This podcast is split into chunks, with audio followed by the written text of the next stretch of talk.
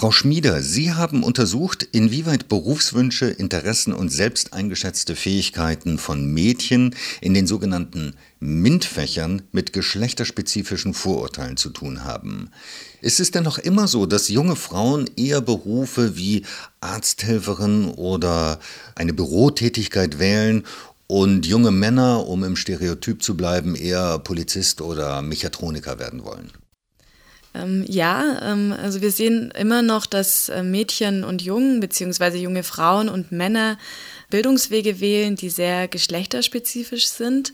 Ähm, bei den Auszubildenden ist es so, dass der Anteil an jungen Frauen in MINT-Bereichen nur gut äh, 10 Prozent beträgt. Das heißt, ungefähr jede ähm, zehnte Person in einem MINT-Ausbildungsberuf ist ähm, eine Frau. Wie sieht es denn bei den Studienfächern aus? Ähm, da beobachten wir auch, dass junge Männer und Frauen ähm, zu sehr unterschiedlichen Studiengängen tendieren. Der Anteil an Frauen in MINT-Studiengängen ist ähm, deutlich über dem bei den Auszubildenden, also etwa knapp 30 Prozent. Trotzdem sind Frauen auch an den Hochschulen im MINT-Bereich stark unterrepräsentiert. Wo liegen denn die Gründe dafür? Zum einen ist es so, dass Mädchen ihre ähm, Fähigkeiten im MINT-Bereich geringer einschätzen als Jungen. Diese höhere Selbsteinschätzung von Jungen geht einher mit einer höheren Tendenz, auch einen technischen Beruf ergreifen zu wollen. Auf der anderen Seite sehen wir, dass ähm, Jungen deutlich häufiger angeben, sich für Technik äh, zu interessieren, was natürlich auch damit zusammenhängt, dass sie eher einen technischen Beruf ergreifen möchten. Diese beiden Zusammenhänge sind aber natürlich ähm, auch abhängig von anderen Faktoren. Geschlechterstereotype Denkweisen in Bezug auf Technik, also die Vorstellung, dass Mädchen sich weniger für Technik interessieren oder weniger für Technik talentiert sind, kann dazu führen, dass Mädchen auch schon im jungen Alter weniger mit Technik konfrontiert werden. Das hat zur Folge, dass sie weniger Interesse ähm, entwickeln können und eben auch, dass sie ihre eigenen Fähigkeiten ähm, unterschätzen.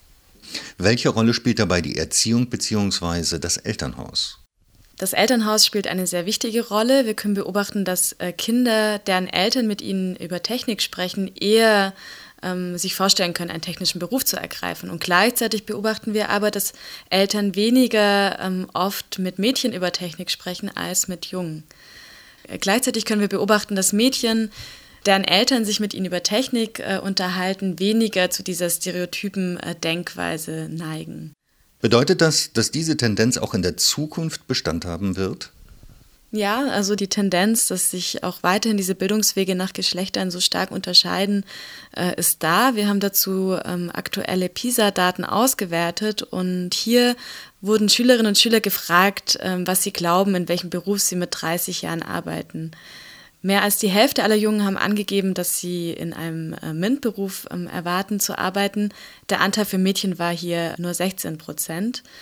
Im Gegensatz dazu erwarten 36 Prozent aller Mädchen im Bereich Bildung, Gesundheit oder Soziales ähm, zu arbeiten. Der Anteil ist hier für Männer mit äh, etwa 7 äh, Prozent ähm, deutlich geringer. Wie könnte man denn diesen stereotypen Rollenbildern entgegenwirken? Diesen äh, stereotypen Rollenbildern kann entgegengewirkt werden, indem äh, junge Menschen mit Rollenvorbildern konfrontiert werden, zum Beispiel indem sie weibliche Rollenvorbilder aus dem Bereich äh, MINT kennenlernen. Das machen auch schon einige Programme in Deutschland und in Österreich. Wir haben dazu einen halbtägigen Workshop in Wien analysiert, der Schülerinnen und Schüler explizit mit ähm, weiblichen Rollenvorbildern konfrontiert. Wie erfolgreich ist ein solcher Workshop?